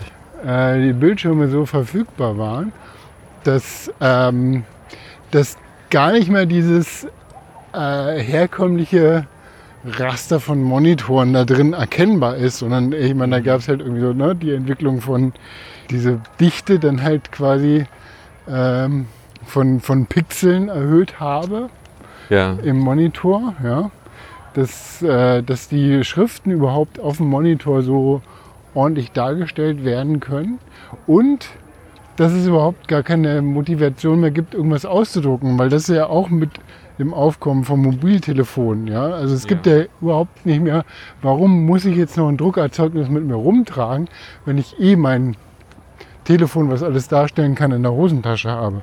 Ne, das waren ja so alles so Bedingungen technologisch, kulturell, die dann erstmal dazu geführt haben, dass ich jetzt nicht mehr irgendwie diesen Output auf irgendein Endgerät erzeugen muss, um es dann halt wirklich irgendwie analog wieder in der Welt zu haben, sondern das bleibt in diesem digitalen Bereich. Und dann kommen halt Webfonts, die dann auch entsprechend diese typografische Vielfalt mir dann bieten können ne? im Ja. Design. Ja. Und ähm, wann, wann ist das Projekt denn von Google direkt losgegangen? Naja, das war ähm, äh, 2010, als ich bei Google angefangen habe. Ähm, hat sich in meinem, in meinem Vorstellungsgespräch gab äh, es eine Frage, die damals, war damals ganz üblich in Google-Vorstellungsgesprächen. Ich glaube, die wird nicht mehr gemacht. Ich mache es auf jeden Fall nicht mehr in meinen Interviews. Ähm, ist, was man, was, man, was man für Ideen hat, was man machen könnte, wenn man von Google angestellt wird, was in der was der, der Größe von Google entspricht. Also quasi, wenn man Googles Ressourcen hätte, was würde man machen? Und weil ich damals ähm, ja, sehr viel Webentwicklung und Webdesign gemacht habe und sehr viel über HTML5 und die neuen CSS-Standard nachgedacht habe, war meine Antwort eben, es wäre doch total cool, wenn Google, wie mit anderen APIs, die Google zur Verfügung stellt, API ist eine, eine Computerschnittstelle, die man nutzen kann, ähm, wenn Google auf seine Datencenter, auf seine Rechencenter äh, Schriften legen könnte, die jeder benutzen kann, damit man eben nicht mehr nur diese WebSafe-Schriften benutzen muss und damit man ähm, weiß, da gibt es Schriften, die kann, man, die kann man benutzen. Weil das Ding ist ja, dass äh, nicht alle Schriften kann man, zumindest nicht alle Schriften, die es damals gab, ähm, konnten gut auf einem, auf einem Bildschirm dargestellt werden. Da hat man es ja vorher ein bisschen so über, dass es ein Unterschied ist, eine Schrift auf, einem- auf Papier zu drucken oder auf dem Bildschirm darzustellen Ja. in unterschiedlichen Größen. Und ähm, ich fand das damals eine großartige Idee und ich hatte dann das Glück, ähm, eingestellt zu werden bei Google. Und ein paar Wochen später habe ich darüber nachgedacht und habe dann eine, so eine interne Mailingliste gefunden. Ähm, die gibt es immer noch, die Typografie-Mailingliste. Habe dann hingeschrieben, hey Leute, ihr allen, die die Typografie-Mailingliste äh, lest, Es wäre doch total toll, wenn wir das machen würden. Genau. Der neue mit der Brille. Ja, genau. ähm, und dann habe ich am, am, am selben Tag noch eine E-Mail von einem, von einem Softwareentwickler aus Mountain View zurückbekommen, der gesagt hat, hey, ich bin Teil vom, äh, vom Google Forms Team, also hier, was jetzt Workspace ist. Und wir arbeiten an sowas. Wir arbeiten an der API. Das waren äh, er und ein anderer Softwareentwickler. Und die meinen dann, mach mit, mach ein 20% Projekt raus. Das gibt's, gibt's äh, nicht mehr so viel bei Google, aber ich glaube, es ist immer noch ziemlich bekannt. Google hat ja lange Zeit irgendwie alle äh, Mitarbeiter die Möglichkeit gegeben, ein 20% Projekt zu machen, wo die quasi 20% ihrer Zeit, also einen Tag die Woche, mit einem, mit ähm, mit ihrem eigenen Projekt. Das war, glaube ich, noch so Prä-Startup, ne? als noch die, nicht die ganzen Startup-Dinger hier in Europa hochgepoppt sind, wo es dann eh so üblich war, dass man so diesen. Ja. Aber Google war dann so quasi so ein Vorreiter, wo man dann halt irgendwie so 20 Prozent der Zeit sich da. Naja, also. Gmail ist als 20% Projekt entstanden und Google Maps auch. Also äh, diese, Ja, ähm, was jetzt diese Produkte sind, waren halt Ideen von Entwicklern, die dann sich zusammengetan haben ähm, und, und was ausprobiert haben. Und dann habe ich das gemacht und mit denen zusammengearbeitet und wir hatten dann auch schnell noch ähm, andere Leute, die da mitgemacht haben und dann haben wir eben ähm, 2010 diesen, diesen, diese, diesen Google Webphone Service gestartet, wo man eben sagen konnte, anstatt dass ich jetzt irgendeine Schrift nehme, für die ich vielleicht keine Lizenz habe oder Lizenzen zahlen müsste oder nicht weiß, dass sie wirklich gut auf dem Bildschirm aussieht, ähm, kann ich einfach ähm, meiner Website sagen, hier, da auf dem Google-Server gibt es eine Schrift, hol die einfach und dann kannst du sie benutzen. Und wenn da Text ist, dann weiß der Computer oder der Browser von dem, von dem Nutzer, ähm, wie er die Buchstaben darstellen soll. Das äh, nennt man eine API in, wenn man, in Entwicklerkreisen. Und es ist dann 2011 gelauncht. Wir hatten zwölf Schriften, die sind alle Open Source. Also Open Source sind alle frei verfügbar, mit denen kann man machen, was man will quasi. Ähm, ja, und das ist dann ziemlich erfolgreich geworden über die letzten zehn Jahre, 12, 13 Jahre jetzt. Ähm, große Teile des Internets benutzen mittlerweile Google Fonts. Ähm, man kann die Schriften alle runterladen. Ähm, ja, und das ist ziemlich, also, Also, was mich ja jetzt mal interessiert und ich glaube, was dann halt auch diesem ganzen Bereich quasi nach dem ganzen irgendwie Webfonts und so weiter, nämlich die, das haben wir jetzt noch gar nicht so angesprochen, aber die Lizenzierung von Schriften. Ne? Ja. Also es war ja so, dass es gab in den 90ern gab es halt schon so viele kleine Buden, die dann halt irgendwie lizenzfrei dann Schriften hergestellt haben. Ne, und die dann vertickt haben. Ja. Ich kann mich auch noch daran erinnern, dass ich irgendwie so im Netz äh, rumgehangen habe. nee, Moment, wenn die, wenn die sie vertickt haben, dann war eine Lizenz, Lizenz Naja, vertickt im Sinne von, dass du die runterladen konntest von Also. Portalen. Ja. Mhm. Aber die Lizenzen bei Schriften ist ja auch immer so ein bisschen wie im Kunstmarktbereich. Ne? Also wer, wer, wer hat die, wer hat das Copyright auf die Schrift und unter welcher Lizenz stelle ich das? Und das war ja zeitgleich mit diesem ähm, überhaupt äh, mit dem Creative Commons Wikipedia, mit diesem Ja. äh, eben, wie, wie geht man mit Lizenzen, wie geht man mit Copyright um, wer darf das benutzen, was gibt es da für Legacy dahinter und so Ja. weiter. Ne? Also, und da war ja, ähm, da war ja die Bewegung in Richtung äh, lizenzfreie Schriften oder so. Ich meine, Google hat da auch äh, viel eben in diesem Lizenzbereich gearbeitet und auch viel, eben auch alle Schriften, die man da benutzen kann, sind im Prinzip unter einer Lizenz, die halt non-commercial oder die halt auch commercial ist, ne? dass du halt die Schrift für alles verwenden kannst, ohne irgendwie Lizenzen zahlen zu müssen. Und da entsprechend auch irgendwie die Künstler bezahlt, die, äh, ich weiß nicht, kannst du da vielleicht noch was zu sagen? Ja, also, also wir sind halt, wir glauben an Open Source und an Open Software. Das heißt, ähm, alle unsere Schriften sind ähm, ohne, ohne Lizenzgebühr und ohne Entgelt und ohne Zahlung verfügbar. Ähm, wir arbeiten mit der äh, SIL, SIL Open Font License. Das heißt, es ist, SIL ist eine, ist eine ähm, ist ein, äh, eine, eine Entity, die hat diese, Op äh, diese Open Source Schriftlizenz erfunden. ähm, die sehr frei ist. Das heißt, du kannst die Schrift runterladen, du kannst mit der Schrift machen, was du willst, du kannst die Schrift in einem kommerziellen Projekt benutzen, du kannst die Schrift, ähm, du kannst quasi alles mit der Schrift machen, du kannst die Schrift sogar ändern oder abändern oder äh, du kannst machen damit, was du willst. Die, die einzige oder eine von den wenigen Einschränkungen ist, dass wenn du die Schrift änderst, dann muss das Resultat daraus wieder dieselbe Open Source Lizenz haben. Und äh, du kannst die Schrift nicht äh, so, wie sie ist, irgendwo verkaufen. Weil, also es ist halt, das würde dem, dem ganzen Konzept widersprechen. Ähm, wir haben ein paar Schriften, die benutzen noch die Apache License. Äh, wir haben ein paar Icons, über Icons haben wir noch gar nicht gesprochen, die haben wir auch, aber die benutzen die MIT License, aber es sind im Prinzip alles Open Source Lizenzen, ähm, die das alles erlauben. Ähm, warte mal, wir müssen Links. nach links, ja. So. Genau, wir sind jetzt hier unter dem Technikmuseum, wo wir auch verschiedene Folgen von eigentlich Podcast beendet bzw. angefangen bzw. mittendrin waren. Äh, muss ich aber kurz hier droppen. Also Konrad Zuse äh, war ein Technikmuseum, Ja. haben wir besucht. Die Zuse äh, 3 und auch 11 sind hier ausgestellt. Also ich empfehle jeden, auch mit Kindern, immer ins Technikmuseum zu gehen. Ganz tolles Museum. Ja, meine Kinder waren mit ihrem Opa schon da, die wollen mit mir jetzt nicht mehr hingehen. Jetzt muss ich alleine ins Technik. Nein, nein, äh, kannst du auch mit. Kannst du auch. Also war, wart ihr hier schon mal in dem anderen, in diesem Teil von dem Technikmuseum? Nee, ich war noch. Spektrum. Ich, ja? Also das ist ich mein, gut. gut, du bist natürlich irgendwie New York, London, San Francisco gewöhnt. Also, ich meine, das Technikmuseum, wie heißt das nochmal in London?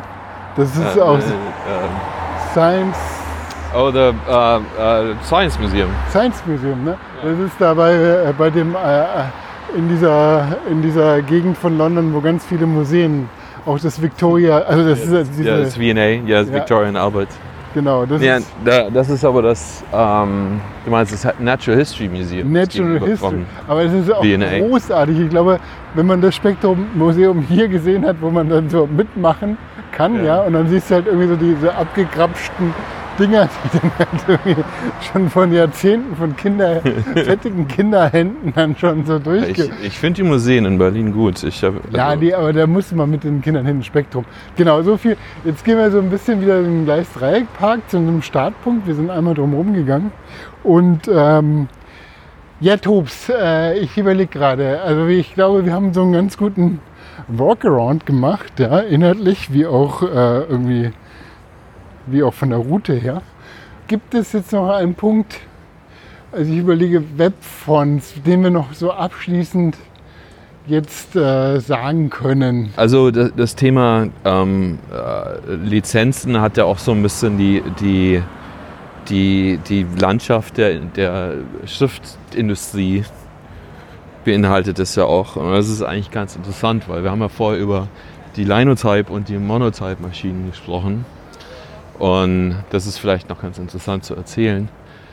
Die, die, diese Firmen haben ja für ihre Maschinen damals Schriften erfunden. Das heißt, die haben angefangen, einen Schriftkatalog aufzubauen, den es dann auf ihren Maschinen gab. Und die haben dann auch Lizenzen erworben für Schriften, die es davor gab. Und als dann die, ähm, die, der Fotosatz äh, eingeführt worden ist, sind diese Schriften quasi alle auf die Halde geschmissen. Ah, ja, ja, ja. Aber diese Schriften haben weiter ähm, die Lizenzen, äh, die, diese haben weiter die Lizenzen für ihre Schriften gehabt, die alle Ja. benutzen wollten. Das heißt, es ging dann mehr um ähm, die, das Intellectual Property und die, und die, äh, die Schriften, ähm, die die Leute benutzen wollten. Verstehe, ja. Ähm, und das ist mittlerweile so weit, dass ähm, diese, diese Konkurrenz, dieser Konkurrenzkampf zwischen Linotype und Monotype, den hat Monotype gewonnen. Linotype hat in der Zwischenzeit kleinere Schriftenfirmen aufgekauft, Monotype auch. Monotype ist schneller gewachsen. Monotype hat irgendwann Linotype gekauft.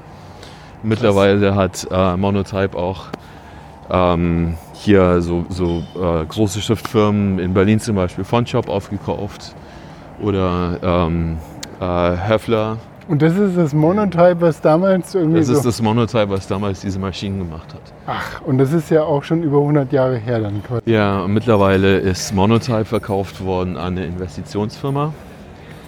Das heißt, da geht es hauptsächlich noch um, um Intellectual Property und, und, und Lizenzgebühren. Das heißt, Wahnsinn. Monotype, äh, jede Schrift quasi, die du, wo du den Namen kennst, wenn die nicht gerade irgendwas ist, was für Microsoft spezifisch gemacht worden ist oder für Apple wie San Francisco, dann gehört dann gehört die Lizenz Monotype. Also Helvetica, ähm, die, ähm, die Schriftfirma, die Helvetica gemacht hat, ähm, die ist von Linotype aufgekauft worden und Linotype ist von Monotype aufgekauft worden. Es, gab noch, es gibt noch so ein paar, ähm, oder es gab noch so ein paar einzelne, vereinzelte große Schriftfirmen, die alle mittlerweile von Monotype aufgekauft worden sind. Und mittlerweile gibt es noch Monotype und kleine, mehr so Boutique-Schriftfirmen, Ja. ähm, die dann mit großen Firmen zusammenarbeiten, um denen dann ihre Hausschrift zu machen zum Beispiel.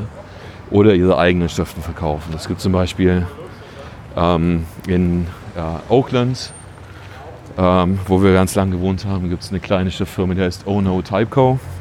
Oh No, weil wegen Oh No, aber auch weil O-H-N-O sind die ersten Buchstaben, die der Designer da immer als erstes designt, um, um das Schriftkonzept auszuprobieren. Ah, ah, Also es gibt, es, im Moment ist die Landschaft, es ist entweder Monotype oder kleine Boutiquefirmen ja. oder Adobe Fonts. Adobe hat immer noch den, großes, den großen Schriftkatalog. ja. Ähm, oder eben Google Fonts, aber das ist alles Open Source dann. Okay. Wenn ich jetzt so durch den Google Fonts Katalog gehe, dann sehe ich ja ganz viel unterschiedliche, also da sehe ich auch noch so alte Frakturschriften, alle möglichen neue. Also das heißt, wie ist denn da so die Bewegung, auch so, die, so diese traditionellen Schriften, die es damals irgendwo im Klassizismus oder im Mittelalter oder sonst, Ja. oder gibt es da auch so Förderungen oder gibt es da so, baut man die jetzt nochmal neu und Ja, ähm, es gibt, es gibt, ja, also für, die, für diese ganzen alten klassischen Schriften, da hat ja auch keiner mehr die, die also da gibt es dann für, also für eine Bodoni oder so, gibt es ganz viele Revivals, die Ja. unterschiedliche Leute gemacht haben. Und da gibt es dann auch Open Source Versionen von. Ähm, ansonsten haben wir jetzt, also wir haben, ähm, wir haben mittlerweile über 1500 Schriftfamilien in unserem Katalog. Ähm, was wir versuchen, ist eben ähm, alle, alle stilistisch, stilistischen Richtungen abzubilden ähm, und eben auch in allen Sprachen möglichst. Also wir haben zum Beispiel ein äh, Schriftprojekt, was wir mit Adobe damals angefangen haben und zum Teil mit Monotype gearbeitet haben. Das sind die Noto-Fonts. Ja, die, also für, äh, für manche Schrift, für manche Sprachen ist Noto auch das, was das iPhone benutzt und Android eben auch. ah, ja. Äh, Das, das Noto-Projekt ist dazu da, ähm, eine Schrift für, für, jedes, für jede eine Schrift für jede Sprache in Unicode zu haben. Also quasi das, das Ziel von Unicode ist es, alle Sprachen, alle Schriftzeichen abzudecken. Und das Ziel von Noto ist es, ganz Unicode abzudecken. Das heißt, es ist für alles, was in Unicode ist, da gibt es eine Schrift für. Ja, da, da sieht man ja auch irgendwie so, äh, wenn man jetzt irgendwie so auf der, der Seite von Unicode auf Wikipedia ist, da siehst du ja irgendwie, welche Version was drin hat und auch das so Sprachen, die dann äh, von irgendwelchen äh, Natives dann äh, gesprochen wurden, die dann auch zu Unicode Mhm. überführt wurden und dann siehst du immer die Updates, das wurde jetzt so Ja. und äh, also das heißt, Unicode sammelt auch tatsächlich aus so Spra Schriften, ne, nicht Sprachen. Nee, nee Uni Unicode selber sammelt keine Schriften. Es gibt nur für jedes Zeichen, was in Unicode ist, gibt es nur Referenzdesign. Aber es ist ja keine Schrift, es ist nur so ungefähr sieht es ja, aus. Natürlich, ja, ja, klar. Mhm. Ähm, aber Unicode versucht eben alle Sprachen abzudecken und auch historische Sprachen, also die es nicht mehr gibt, aber wo es halt vielleicht alte Texte gibt, aber keiner mehr spricht. Noto versucht alle lebendigen Schriften und zum Teil auch alte Schriften abzudecken, damit eben, wenn du in ähm, irgendein digitales Gerät hast, du irgendeine Schrift hast in einer Sprache. Wir sind, wir als Deutschsprachler oder Englischsprachler sind wir sehr verwöhnt. Wir haben unglaublich viel Auswahl an Schriften. Es gibt Sprachen, da gibt es ein paar Schriften oder keine Schrift. Es gibt zum Beispiel ähm, ähm, eine Firma, die heißt äh, Typotech. Ähm, die haben jetzt gerade ein großes Projekt gemacht mit äh, der indigenen Bevölkerung in, in Alaska und in Nordkanada. Ähm, weil es keine Schriften gab für, für die, die indigene Sprache da. Die haben sich mit alten Leuten zusammengesetzt, haben die Schrift rekonstruiert, haben mit Unicode zusammengearbeitet, dass diese Code Points zu Unicode hinzugefügt werden und haben die Schriften gemacht dafür. Weil es nur noch Schriften waren, die die alte Bevölkerung da schreiben konnte und die junge nicht mehr, weil die junge Bevölkerung sitzt an ihren Telefonen, die haben auch alle Telefone. Wenn die sich Messages schreiben, dann machen die das über ihr Telefon Ja. und benutzen die Schriften, die da sind. Das heißt, die Sprache geht verloren, wenn die Schrift nicht mehr da ist. Ja, genau. Dann hast du irgendwie so nochmal so diesen Unterschied zwischen äh, Schriftkultur und jetzt reine orale Kultur. Ne? Ja, Also, aber durch Schriften kann man die auch natürlich äh, entsprechend konservieren in diesem. Naja, und auch wenn die Schrift nicht da ist, dann, dann stirbt auch die orale Kultur Ja, aus, äh, ja, weil die Leute es dann nicht mehr lernen, weil sie es nicht mehr benutzen, weil die Leute sich keine Briefe mehr schreiben, sondern sich Textmessages ja, schreiben. also, aber so wie ich das jetzt verstanden habe, ist jetzt so, auf der einen Seite haben wir so ein Konsortium, was unglaublich viele Lizenzen dann vereint in äh, Monotype. Mhm. Ja, der, äh, und Adobe und so weiter. Man merkt schon, da, so, da ist ein so alte Patentgeschäft, was schon irgendwie hunderte Jahre von Ja. Jahren da irgendwie so komprimiert drin hängt. Auf der anderen Seite gibt es dann schon so Open Source Bewegungen, die jetzt genau in diesem Spirit von ähm, äh, freie Verfügung von Schrift, Sprache und so weiter, Mhm. Zeichen, ne? Ja. äh, dass die auch sich da so etabliert hat und dass da auch Google Fonts eben in diesem Bereich wirkt, ja. Ja, Und da entsprechend natürlich auch eben durch das Distributive, dass es so auch von allen benutzt wird. Ne? ja. Also ihr bietet ja dann auch eine Plattform dann an, dass Ja. dann halt irgendwie alle möglichen Devices, Geräte und so weiter diese, diese Schriften benutzen können. Und ähm, damit aber auch quasi mit dem Effekt, dass die halt auch verfügbar sind. Ne? Also Ja. ich glaube, und, und dann werden wieder so diese Modeerscheinungen von Schriften, die man damals hatte. Es gab Jugendstil, es gab dann irgendwas Mhm. anderes. Ne? Es gab Ja. dann eine neue Technologie, wo dann auf einmal so diese äh, gebrochene Schrift dann halt anders aussieht, ja, wo es ja, du hast ja alles zur Verfügung. Ne? Du hast ja irgendwie alle möglichen Schriftsorten, Ja. Schriftfamilien und so weiter da.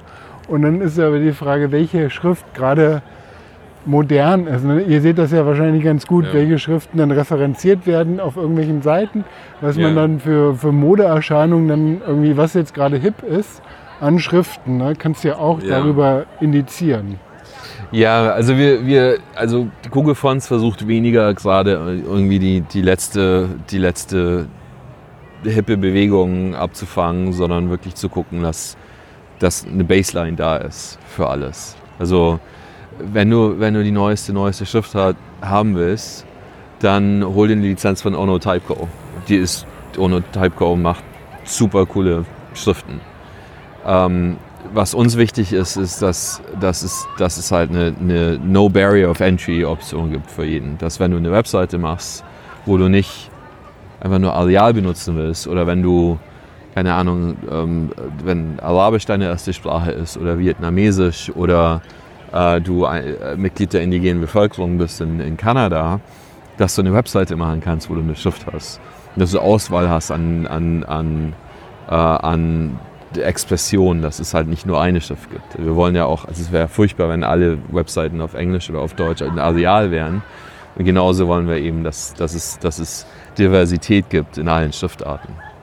Das heißt, wir sind im Moment mehr fokussiert. Natürlich, also wir arbeiten auch weiter an, am lateinischen Alphabet, aber wir sind im Moment mehr fokussiert darauf, zum Beispiel ähm, Schriften zu erweitern für das erweiterte lateinische Alphabet, was in, äh, in, in äh, Sub-Saharan Afrika benutzt wird. Äh, weil die, die Internetbevölkerung in, in, äh, südlich von der, von der Sahara wächst gerade äh, ganz drastisch und viel die, die Bevölkerung äh, äh, zieht ins Internet. Ähm, und äh, viele Sprachen, die da benutzt werden, die die, die, die, die, die europäischen Kolonialisten, ähm, die haben das lateinische Alphabet mitgebracht. Und die, und die Schriften, die Sprachen haben angefangen, das lateinische Alphabet zu benutzen. Aber weil das lateinische Alphabet nicht, die ganz, nicht alle Sprachen abbilden konnte, gibt es Sonderzeichen, die in den ganzen Schriften nicht vorhanden sind. Das heißt, die Leute benutzen Workarounds oder, oder ändern die Buchstaben, die sie benutzen, wenn sie, wenn sie ihre digitalen Geräte benutzen, so dass es eigentlich nicht, also es ist, es ist, nicht, es ist nicht gut. Oder die benutzen, die äh, machen, die remappen Unicodes zum Beispiel.